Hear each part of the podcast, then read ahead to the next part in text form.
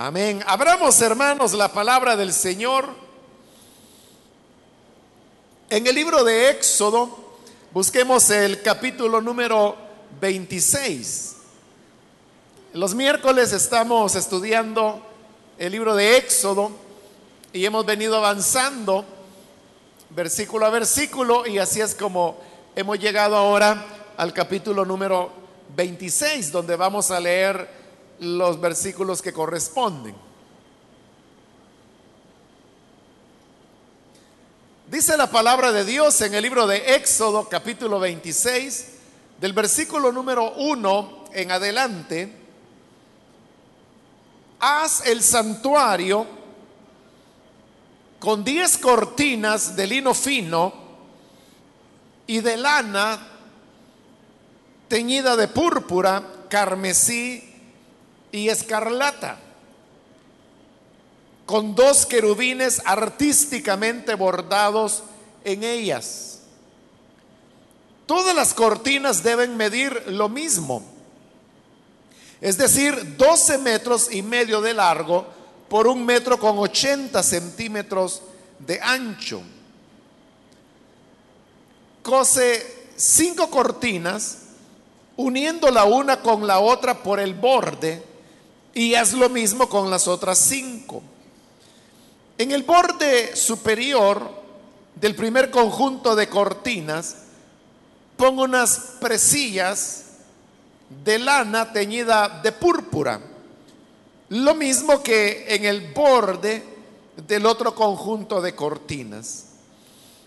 En las cortinas del primer conjunto, pon 50 presillas lo mismo que en las cortinas del otro conjunto, de modo que cada presilla tenga su pareja. Haz luego 50 ganchos de oro para que las cortinas queden enganchadas unas con otra, de modo que el santuario tenga unidad de conjunto haz once cortinas de pelo de cabra para cubrir el santuario, a la manera de una tienda de campaña. Todas ellas deben medir lo mismo, es decir, 13 metros y medio de largo por un metro con 80 centímetros de ancho. Cose cinco cortinas en un conjunto y las otras seis en otro conjunto, doblando la sexta cortina en la parte frontal del santuario. Haz 50 presillas en el borde de la cortina con que termina el primer conjunto y otras 50 presillas en el borde de la cortina con que termina el segundo. Haz luego 50 ganchos de bronce y mételos en las presillas para formar el santuario. De modo que éste tenga unidad de conjunto. Las diez cortinas tendrán una cortina restante que quedará colgando a espaldas del santuario. A esta cortina le sobrarán 50 centímetros en cada extremo y con esa parte sobrante se cerrará el santuario. Amén. Hasta ahí dejamos, hermanos, la lectura. Pueden tomar sus asientos, por favor.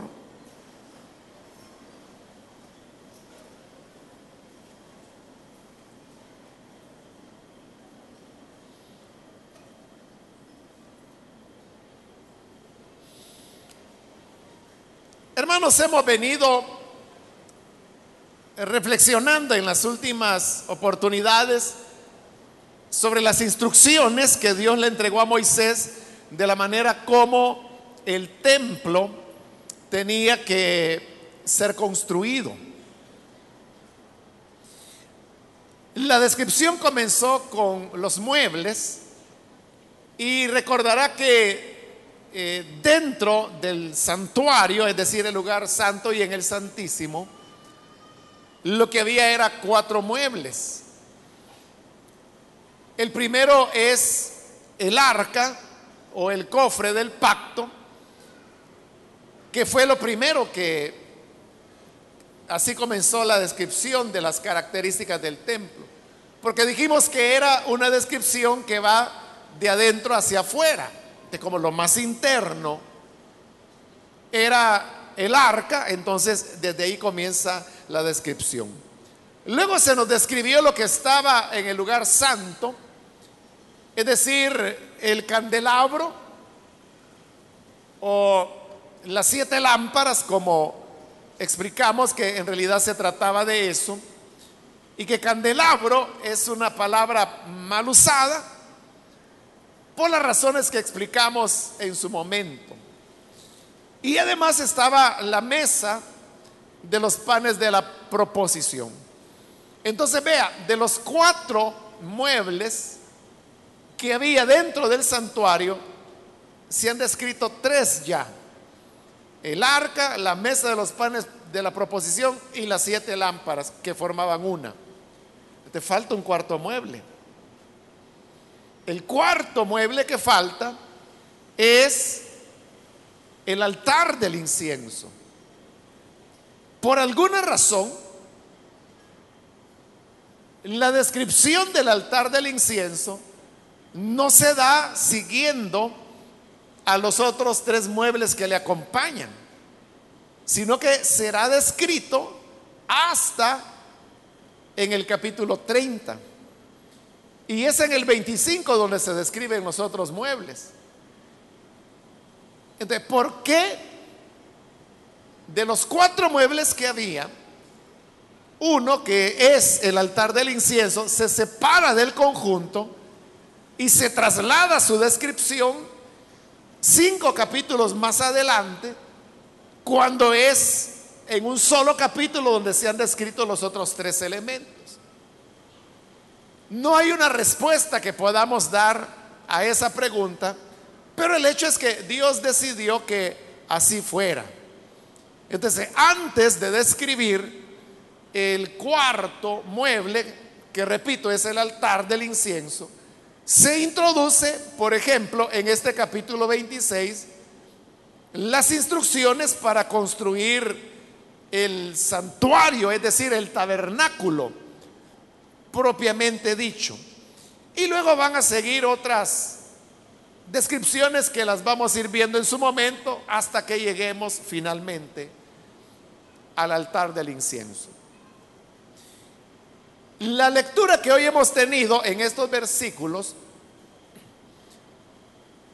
aunque puede ser un poco confuso o aburrido, ahí lo que se ha descrito es cómo tenían que fabricarse las cortinas, las cortinas que formarían el tabernáculo. Porque recuerde que el tabernáculo era algo que debía armarse y desarmarse, dependiendo si el pueblo de Israel se iba a detener en el camino o si iba a permanecer un poco de más tiempo en determinado lugar, de acuerdo a que si la nube se movía o no, ellos se movían de acuerdo a la nube. Ahora, las cortinas, consecuentemente, tenían que ser armables y desarmables. Las cortinas no tenían, hermanos, otra función más que rodear, es decir, hacer el perímetro de lo que era el lugar santo. Si pudiéramos, hermanos, pensar en algo parecido, es como que usted hiciera una especie de de, tienda, digamos, en donde coloca postes de madera y de estos postes usted cuelga una cortina, luego la cierra de este lado, luego del otro lado y luego del otro extremo y ya queda cerrado. Eso era el tabernáculo. Ahora, usted pudo notar que se menciona no solo los materiales con los que debía estar hecho las cortinas, sino que también se nos mencionan colores que deberían tener. Aquí tengo que repetir la explicación que di cuando comenzamos a ver la lista de materiales para la construcción del tabernáculo. Y es que, hablando desde el punto de vista de la traducción, no hay, hermanos, una seguridad total de cómo traducir ciertos términos hebreos que ahí se emplean. Por las razones que expliqué en su momento y que, que las resumo diciendo que son menciones que se hacen pocas veces en la escritura, tan pocas que no permite en base al contexto poder deducir a qué esas palabras hebreas se están refiriendo. Y por lo tanto no hay una seguridad total y entonces queda como una incertidumbre acerca de cuál es, o sea, cómo debe traducirse ese color exactamente, a qué equivale, o algunos materiales. Pero eso, hermanos, no solamente es con el tema de las cortinas, que es lo que acabamos de leer en los versículos que citamos, sino que en todo lo que continúa de la descripción que se seguirá haciendo de los materiales y colores que se utilizarán en el tabernáculo. Entonces, lo que nosotros tenemos acá son aproximaciones a lo que pudiera ser una traducción adecuada o aceptable de, esos términos, certeza total de qué significaban esas palabras, no la hay, nadie las tiene. Pero sí se hacen aproximaciones que al menos nos dejan una idea de los que era lo que quisieron transmitir las personas guiadas por el Espíritu de Dios que escribieron en hebreo, por supuesto, el pasaje que hoy estamos leyendo. Habiendo aclarado eso, vamos entonces a comenzar a ver los detalles de las cortinas. En el versículo 1 dice, haz el santuario con 10 cortinas de lino fino y de lana teñida de púrpura, carmesí y escarlata. Entonces, vea, ya se están mencionando materiales y colores. Se está mencionando que el material es lino y lana. Y se están mencionando colores como el púrpura, carmesí y el escarlata.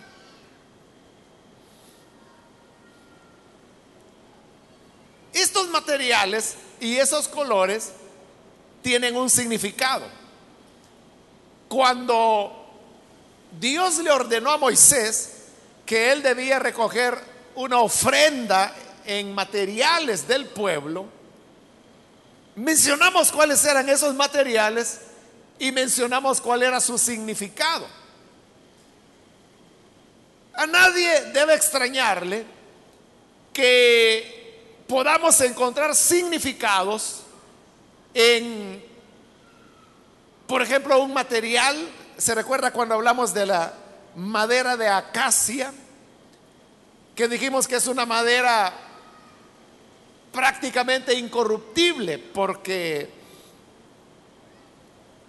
su madera es muy perdurable, resistente a los insectos, por eso se la considera una madera incorruptible. Y mencionamos también que la madera expresaba la humanidad del Señor Jesús. Porque así como la madera de acacia es incorruptible, también el cuerpo de nuestro Señor Jesús fue incorruptible, porque como dice la escritura, citando el Salmo, dijo el Señor al Padre, no dejarás mi cuerpo en el sepulcro, ni permitirás que tu santo vea corrupción. Es decir, el cuerpo del Señor Jesús, que es su humanidad, fue incorruptible porque resucitó.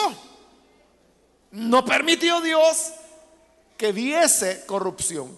Ahí es donde se establece la relación entre la madera de acacia, que es incorruptible, con el cuerpo del Señor, que también fue incorruptible, y el cuerpo es la humanidad. Entonces, la madera de acacia representa lo que es la humanidad del Señor Jesús. Ahora, esto que estoy diciendo o esta relación no es, hermanos, un invento o una ocurrencia, sino que es algo que se estudia en teología y la teología lo que establece es que existen los tipos y existen los antitipos. Los tipos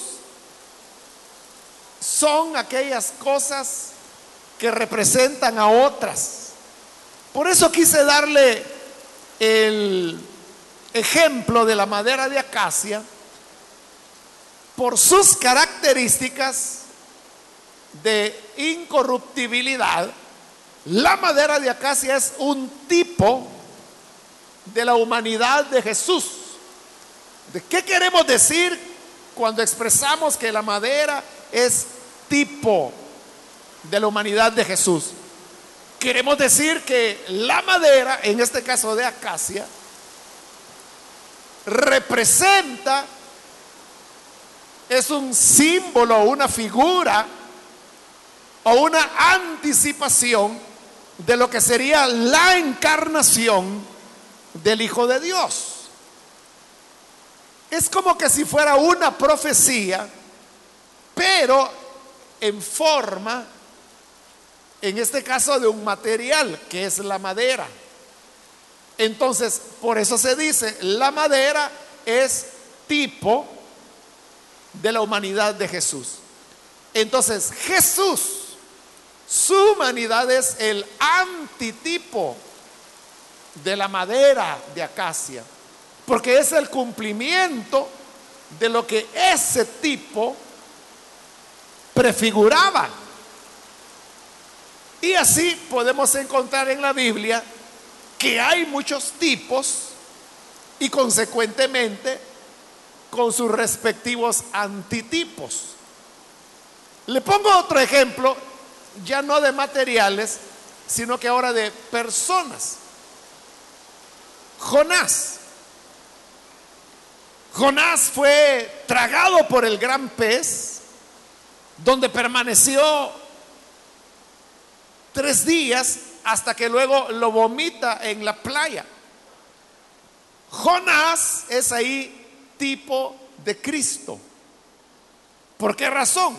Porque el mismo Señor Jesús dijo, así como Jonás estuvo tres días en el vientre del gran pez, también el Hijo del Hombre permanecerá tres días en el centro de la tierra. Estaba hablando de su sepultura y posterior resurrección. Entonces, Jonás es el tipo. Jesús es el antitipo. Es decir, Jonás anuncia, señala hacia Jesús, quien es el cumplimiento de lo que Jonás prefiguraba. Hay otros tipos que no son ni de materiales ni de personas, sino que de acontecimientos. Por ejemplo, el paso del pueblo de Israel por el Mar Rojo, cuando las aguas se abrieron y entran al Mar Rojo. En el Nuevo Testamento se nos dice que en Moisés todo Israel fue bautizado cuando atravesaron el mar Por lo tanto, dice, el bautismo que corresponde a eso. Pero mire la relación que se está haciendo. Está diciendo que Israel fue bautizado cuando atravesó el mar. Y que por lo tanto nosotros también debemos ser bautizados.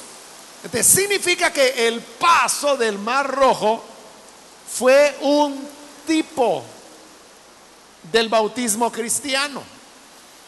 Y el bautismo cristiano es el antitipo del paso por el mar rojo. ¿Me estoy dando a entender hasta este momento, hermanos? Bueno, entonces esa es la definición de tipo y de antitipo. hemos visto que el tipo puede ser un objeto, puede ser un color, puede ser un material, puede ser una persona, puede ser un acontecimiento, puede ser el orden de ciertos acontecimientos que están señalando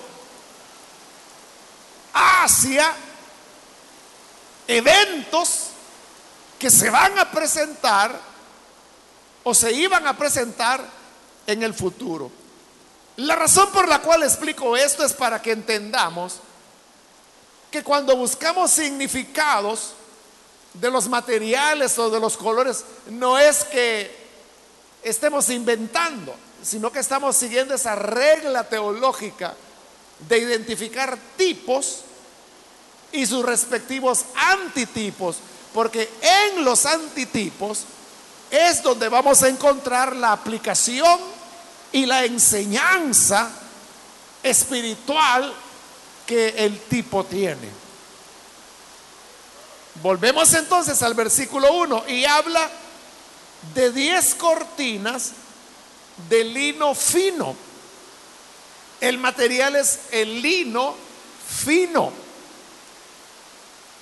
El lino fino es un tipo, pero es tipo de qué? ¿Qué representa? Bueno, no hay que complicarse mucho la vida, sino que simplemente leer las escrituras. En el libro de Apocalipsis se nos dice que el lino fino son las acciones justas de los santos.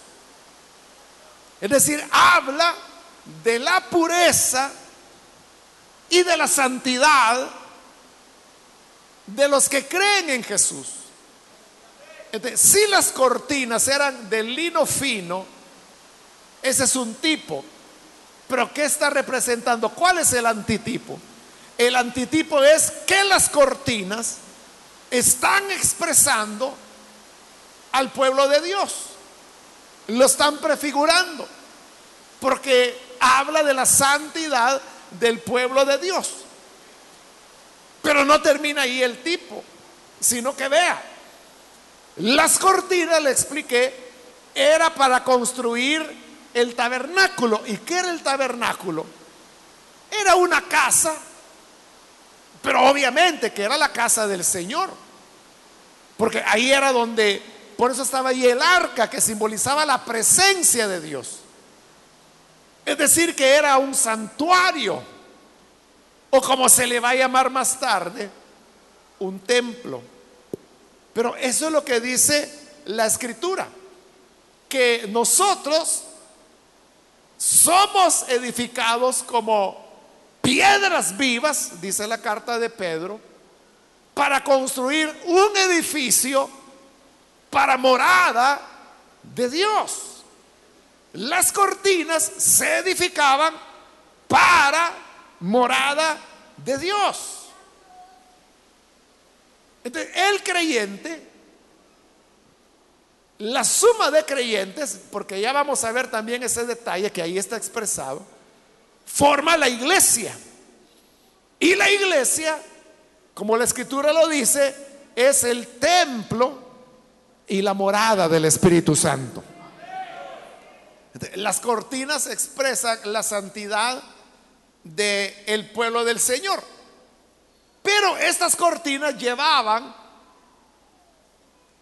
lana que era teñida de tres colores, de púrpura, de carmesí y de escarlata.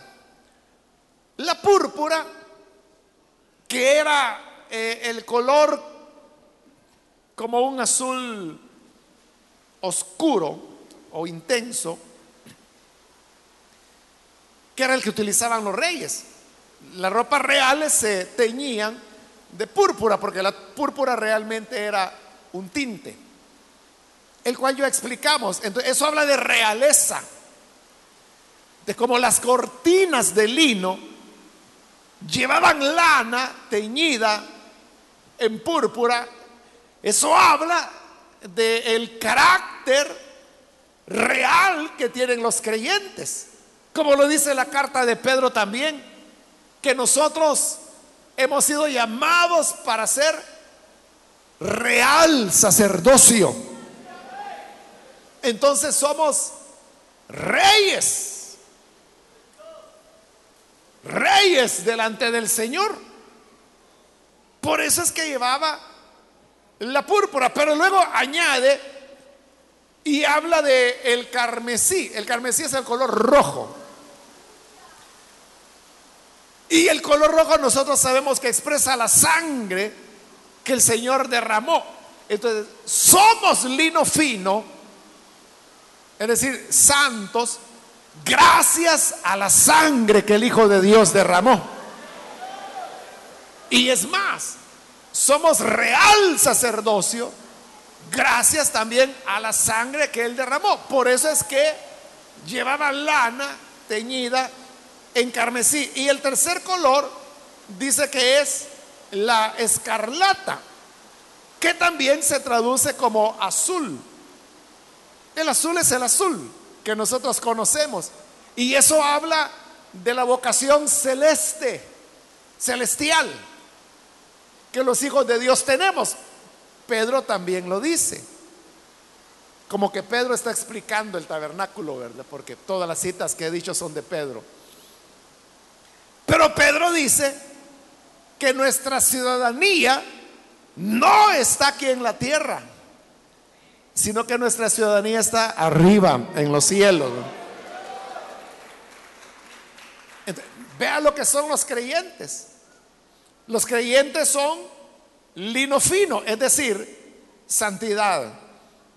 Púrpura son realeza, real sacerdocio. Carmesí son eso gracias a la sangre carmesí que Jesús derramó. Y es escarlata o azul porque su ciudadanía es celestial. Y por eso Pedro dice que en esta tierra somos solamente peregrinos y extranjeros en tránsito hacia nuestra verdadera morada. Estas cortinas, continúa el versículo 1, llevaban dos querubines artísticamente bordados en ellas. Es decir, que eran cortinas que llevaban bordados y lo que se bordaba era dos querubines en cada cortina.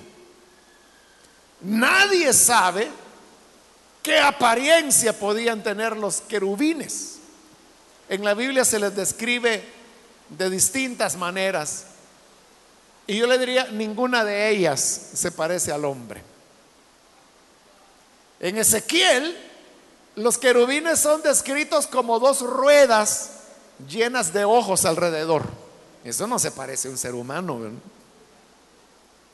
En Apocalipsis, los querubines se les describe con cuatro cabezas, una de águila, una de buey, una de león y la otra de buey llenos de ojos por dentro y por fuera, dice Apocalipsis. Hay gente que cuando se habla de querubines se imaginan un angelito. Ese es un ángel. Un querubín es diferente. Nadie sabe qué tipo de diseño era, porque nadie sabe qué apariencia realmente los querubines tienen. Ahora mire, versículo 2. Todas las cortinas deben medir lo mismo. 12 metros y medio de largo por un metro con 80 centímetros de ancho. El ancho es la altura que iba a tener el tabernáculo. 1,80. Es decir, que era lo suficientemente alto como para que las personas no pudieran ver arriba de él. 1,80, de casi dos metros de altura, ¿verdad? Pero el elemento que ahí se nos está enfatizando es que todas las cortinas, que eran 10, debían medir lo mismo. De cuando dice que todas debían medir lo mismo, ¿qué significa? Que todas eran iguales. Pero que eran las cortinas? Ya dijimos que son un tipo del pueblo de Dios. ¿De qué significa eso? Que ante los hijos de Dios, ante los ojos de Dios, cada creyente es igual a los demás. Por eso tenemos la misma medida.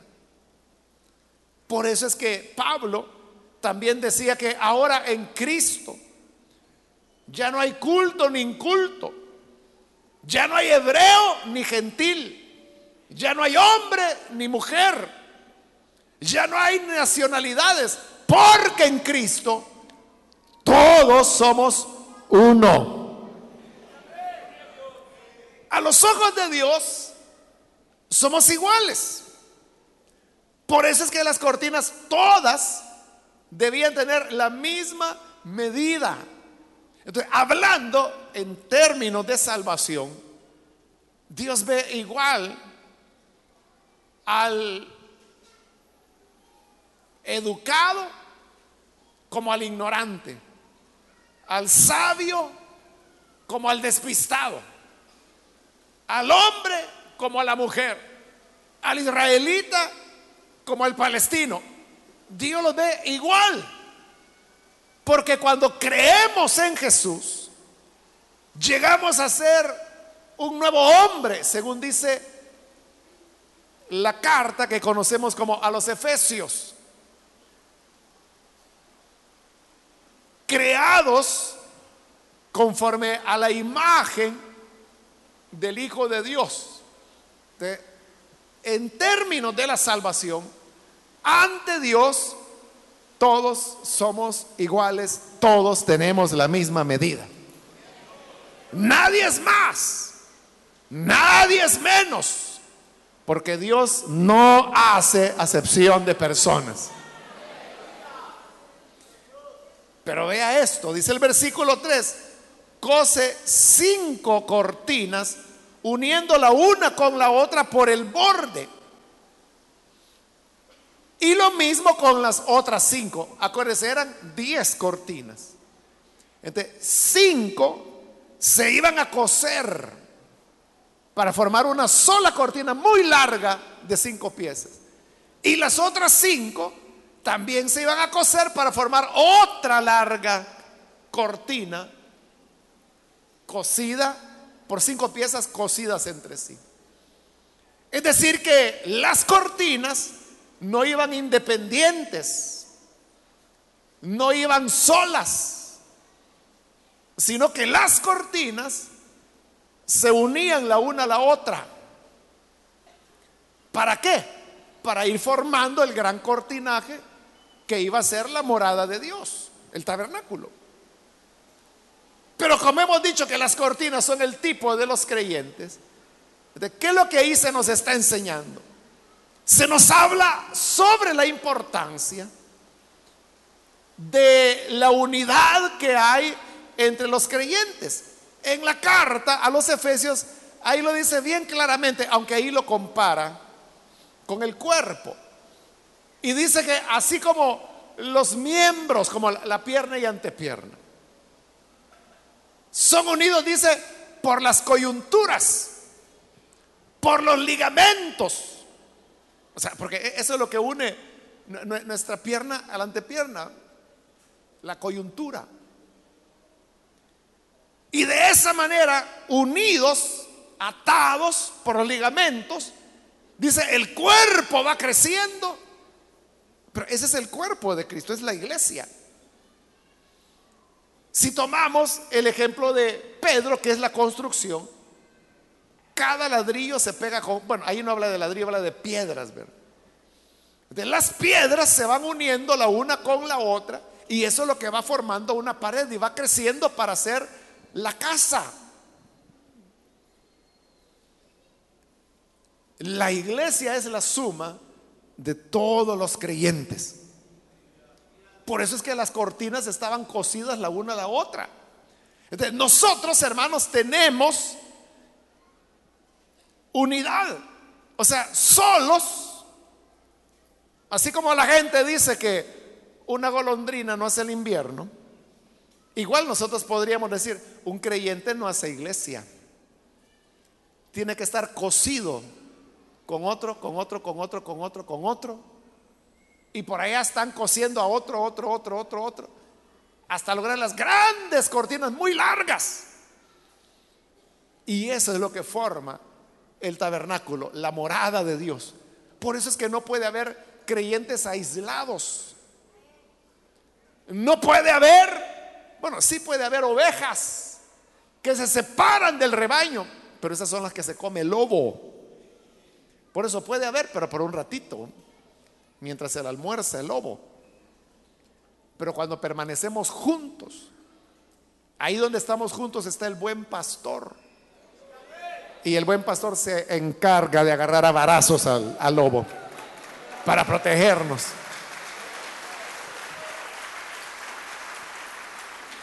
Entonces,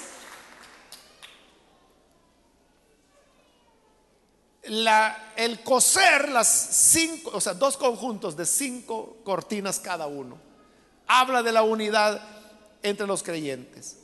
Ahora dice el 4, en el borde superior del primer conjunto de cortinas pongo unas presillas de lana tenía de púrpura, que ya dijimos que es realeza. Lo mismo que en el borde del otro conjunto de cortinas. Es decir, que si esas cinco cortinas por un lado ya cosidas y las otras cinco cortinas cosidas por el otro lado, si las pusiéramos verticalmente en la parte de arriba, en la parte superior, es lo que dice ahí. En el borde superior del primer conjunto de cortinas, pongo unas presillas de lana teñida de púrpura, lo mismo que en el otro conjunto, es decir, en los dos cortinas ya cosidas arriba iban las presías. ¿Qué son las presías de lana? ¿Cómo se lo explico? Es una presía era un lazo de lana o una cuerda de lana que se doblaba y se cosía a la tela por sus dos extremos. Entonces lo que quedaba era como, como un anillo, no rígido, ¿verdad? Porque era de lana. Es decir, que de ahí se podía colgar, porque para eso servían las presillas, para poderlas colgar en los tablones que lo vamos a ver después. Eso es lo que hacía que, e, es así hermano como las cortinas de baño,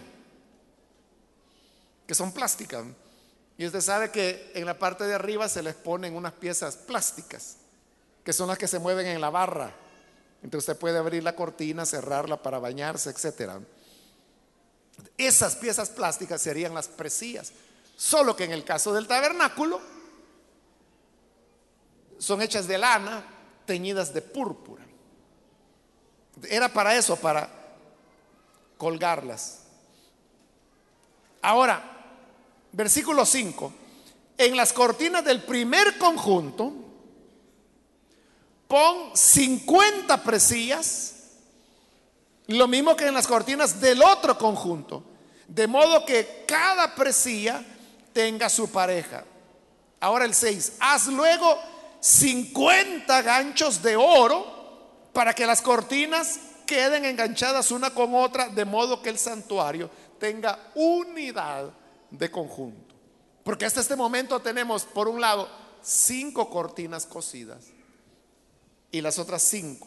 Pero ahora, estas, estos conjuntos de cinco y cinco cortinas se tienen que unir entre ellas. para hacer una sola cortinona. ¿Y cómo se le va a unir? En el extremo de cada una de las dos largas cortinas que se han hecho, se le van a colocar 50 presillas, esas 50 lazadas, digamos.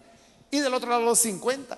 Pero además le pide que haga 50 ganchos de oro. ¿Para qué eran los ganchos de oro? Cuando se juntaban las dos cortinas largas, había presilla de este lado y presilla del otro.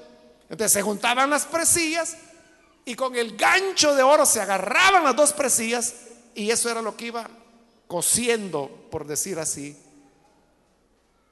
la cortina. Acuérdese, la cortina tenía 1,80 de alto y son 50 presillas, lo cual significa que quedaba bastante bien cerrada. No era un zipper exactamente.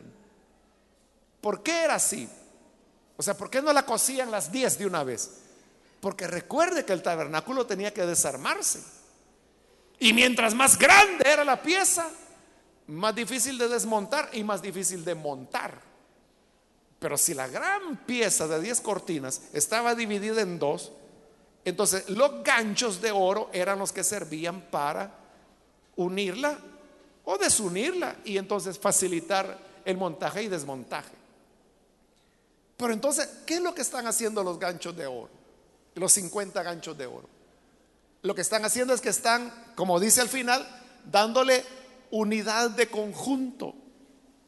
Está uniendo el grupo de cinco y el otro grupo de cinco cortinas. Es decir, está uniendo las diez, la totalidad de cortinas. Y le da unidad de conjunto porque ahora ya tenemos un santuario. Porque esas son todas las cortinas que se van a usar. Y ya tenemos las diez unidas. ¿De, qué nos habla eso? Eso es tipo de la unidad que hay en el cuerpo de Cristo. Porque, como lo dice Pablo en Primera de Corintios, dice que nosotros, siendo muchos miembros, somos un solo cuerpo. ¿Y cómo es eso de que si somos muchos, vea cuántos estamos acá? ¿Cómo es que somos uno? ¿Cómo es que somos un solo cuerpo? Tantas personas.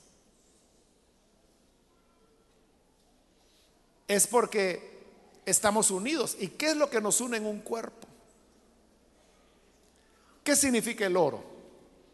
Porque eran 50 ganchos de oro. ¿Qué significa el oro? ¿El oro es tipo de qué?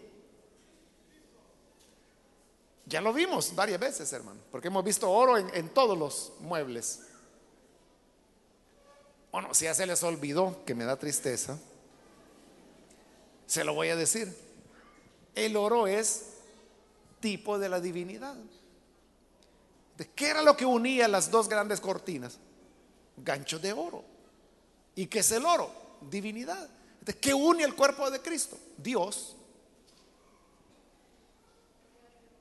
el Espíritu Santo. Es el Dios que une. Y a eso, hermanos, se le llama en la Biblia el bautismo en el cuerpo.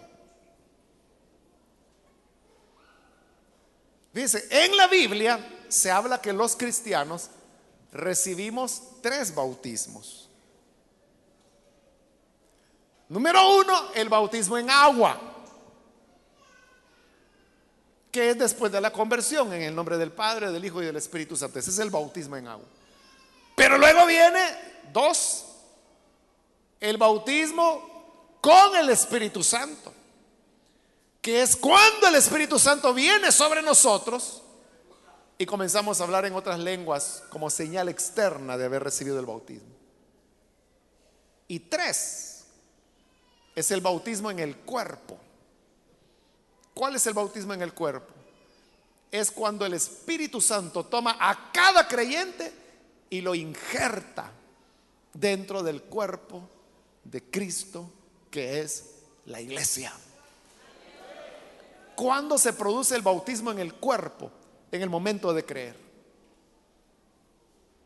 Fíjese, cada uno de los tres bautismos tiene su momento. Cuando una persona cree, se arrepiente y recibe al Señor como Salvador, ahí el Espíritu Santo lo toma y lo bautiza, lo hace parte del cuerpo, lo bautiza en el cuerpo. El bautismo en agua, ¿cuándo es? Cuando llega la fecha de bautismo. Y el bautismo en el Espíritu, ¿cuándo es? Cuando la persona recibe la investidura de poder, lo cual puede ser el mismo día o dos días o tres días o meses después o años a veces de la conversión de la persona. Pero lo que nos une en un cuerpo es el bautismo en el cuerpo. hay bautismo en agua, bautismo en el espíritu y bautismo en el cuerpo. aquí está hablando del bautismo en el cuerpo, que lo hace el Espíritu Santo. El Espíritu Santo es son los 50 ganchos de oro, porque el Espíritu Santo es Dios, por eso se usa oro, porque es el que le da unidad al cuerpo. Y es lo que termina diciendo ahí el versículo 6. De modo que el santuario tenga unidad de conjunto. Lo hace un solo conjunto, un solo elemento. Y además, Dice que eran 50 presillas y 50 ganchos de oro. 50. ¿Qué le dice el número 50 a usted? ¿Qué se recuerda cuando oye 50? Usted sabe que hay números en la Biblia que tienen significado, ¿verdad? Está la numerología bíblica, que es la que estudia el significado de, los, por ejemplo, siete sabemos que es el número de plenitud y el número de Dios. Ese simboliza el siete. Pero ¿y el 50? Está fácil, hermano. Es Pentecostés. 50 días después de la resurrección de Jesús. ¿Qué ocurrió 50 días después de la resurrección de Jesús? Le da pena decir. ¿Qué ocurrió 50 días después de la resurrección de Jesús?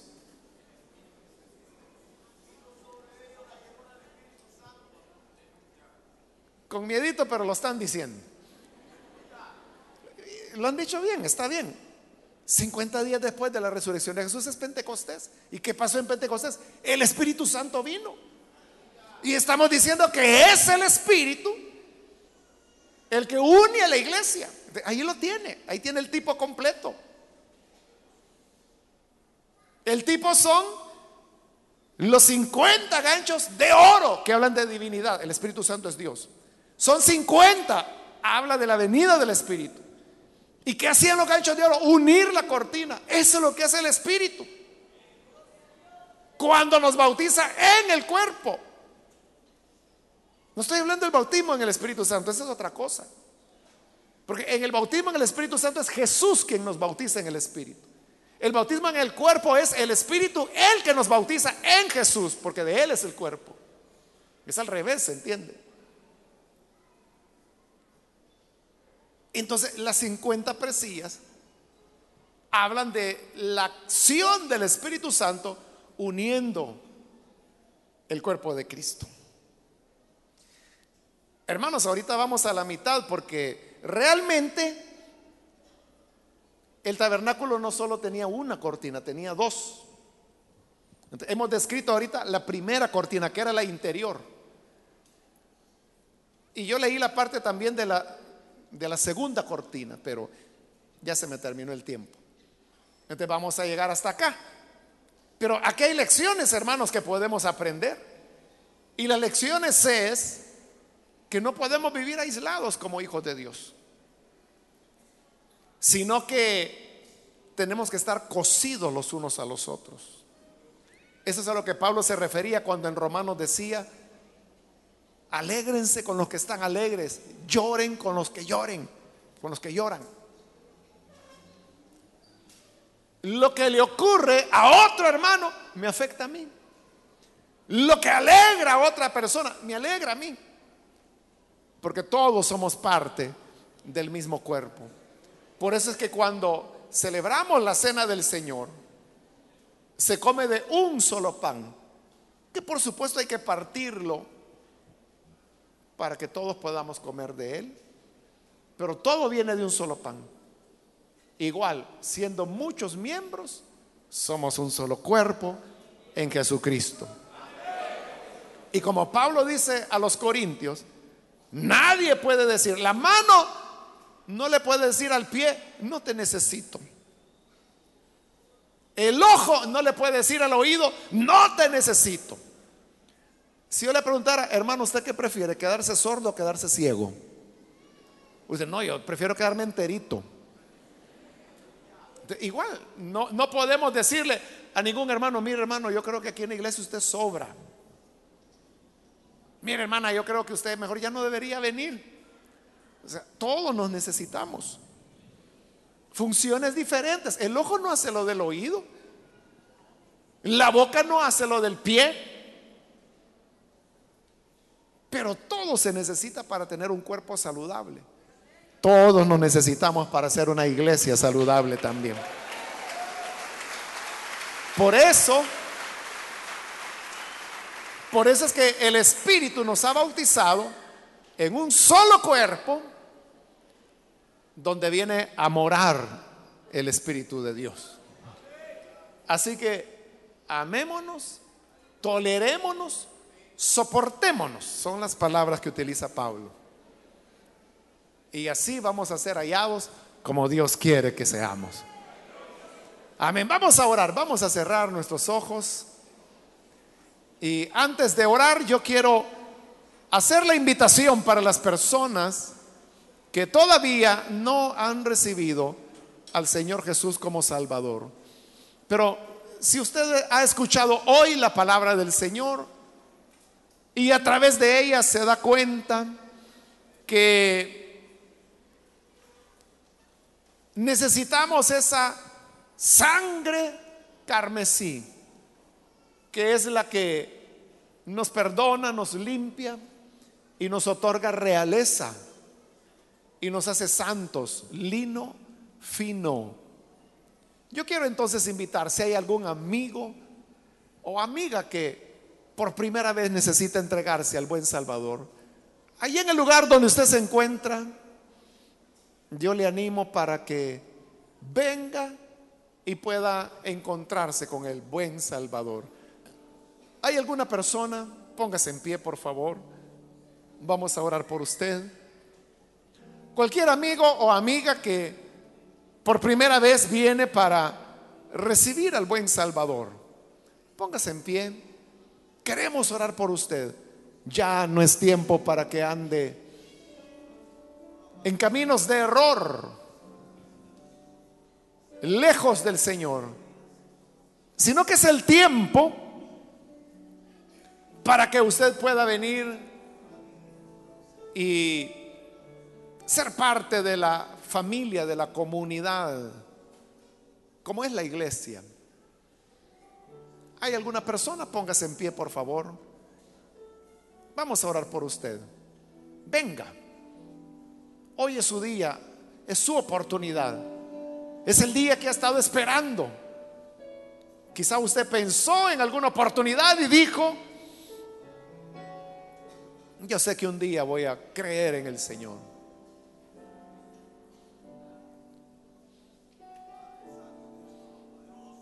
Pero la gracia del Señor es la que ahora le alcanza y es el día que usted pensó. Puede pasar para que oremos por usted. Muy bien, aquí hay una persona, Dios la bendiga, bienvenida. Alguien más que necesita pasar, puede ponerse en pie. Y vamos a orar por usted. Alguien más que necesita venir. Quiero ganar tiempo e invitar si hay también hermanos o hermanas que hoy necesitan reconciliarse con el Señor. Yo le animo para que ahí en el lugar donde usted se encuentra, se ponga en pie también y pueda pasar. Muy bien, de este lado hay una joven, bienvenida, Dios la bendiga. Alguien más que necesita venir. Aquí hay un hombre que pasa, Dios lo bendiga, bienvenido también. Algo otra persona puede ponerse en pie. Si es primera vez que usted está creyendo en el Señor o si se reconciliará, pase, póngase en pie. Muy bien, aquí hay un joven, Dios lo bendiga, bienvenido también. Alguien más que necesita pasar. Le animo para que no desaproveche el momento. Muy bien, aquí hay otra persona, Dios la bendiga, bienvenida. Alguien más. Acérquese. Vamos a orar por usted.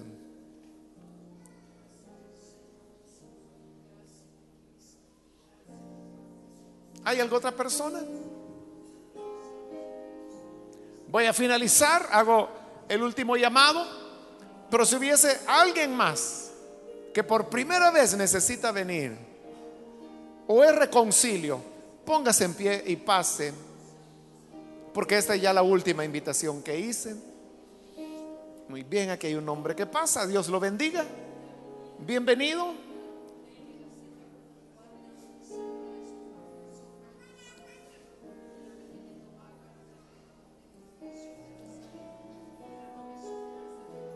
Alguien más que necesita puede hacerlo en este momento. Y usted que nos ve por televisión también le invito para que se una con las personas que están aquí al frente, reciba al Señor como Salvador, ore con nosotros. Padre, te damos las gracias por estas personas que están aquí al frente, como también aquellos que a través de televisión o radio, están abriendo sus corazones para recibirte como Salvador. Te ruego, Padre, que en tu bondad tú puedas perdonar, salvar, transformar, dar vida nueva y que la acción de tu Espíritu Santo bautice en el cuerpo a estos nuevos creyentes.